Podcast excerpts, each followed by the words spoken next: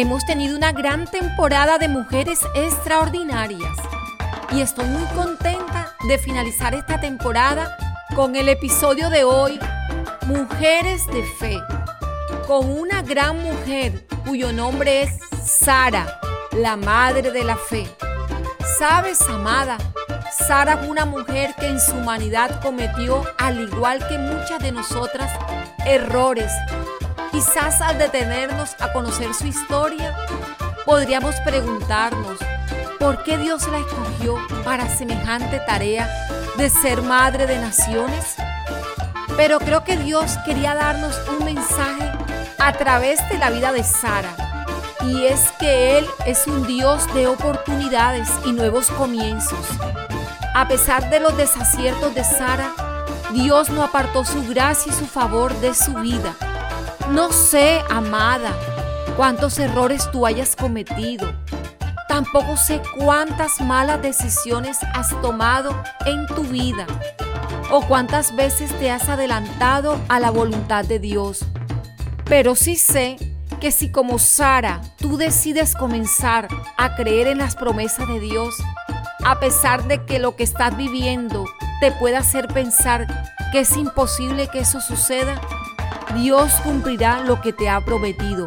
Dios tiene un propósito en tu vida, el cual ha trazado con suprema delicadeza. Él quiere cumplir ese propósito si tú decides creer. Sara creyó en un Dios fiel que tarde o temprano cumpliría lo que le había dicho. Ella tenía 89 años cuando Dios le dijo a su esposo de 99 años que le daría un hijo.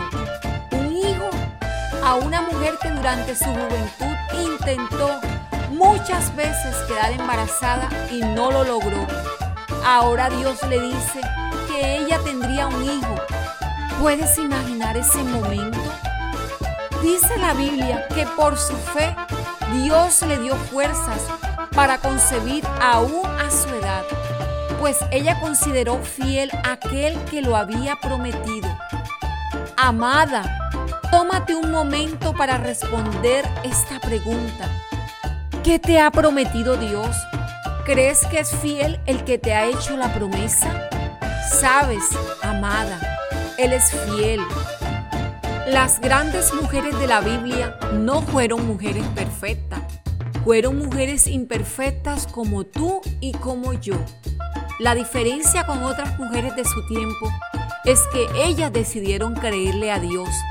No solo creer en Dios, decidieron creerle a Dios. Y eso no es más que un acto de fe. Hay muchas cualidades que podemos encontrar en estas mujeres, pero la fe, su mayor virtud a imitar, su relación con Dios, las llevó a otras esferas que las mujeres de su generación no alcanzaron. Hoy te invito, amada, a tomar la decisión de ser una mujer extraordinaria, guerrera, determinada, incondicional, humilde, incansable, valiente, agradecida, paciente, recursiva, pero sobre todo una mujer de fe. Amada, si llevas años dando vuelta en un desierto, quiero decirte que tu momento de entrar ha llegado. Da un paso adelante. Eres una mujer extraordinaria. Amada, te invito a que te unas al grupo de Facebook Amadas con Edith, en donde encontrarás contenidos exclusivos para ti, mujer.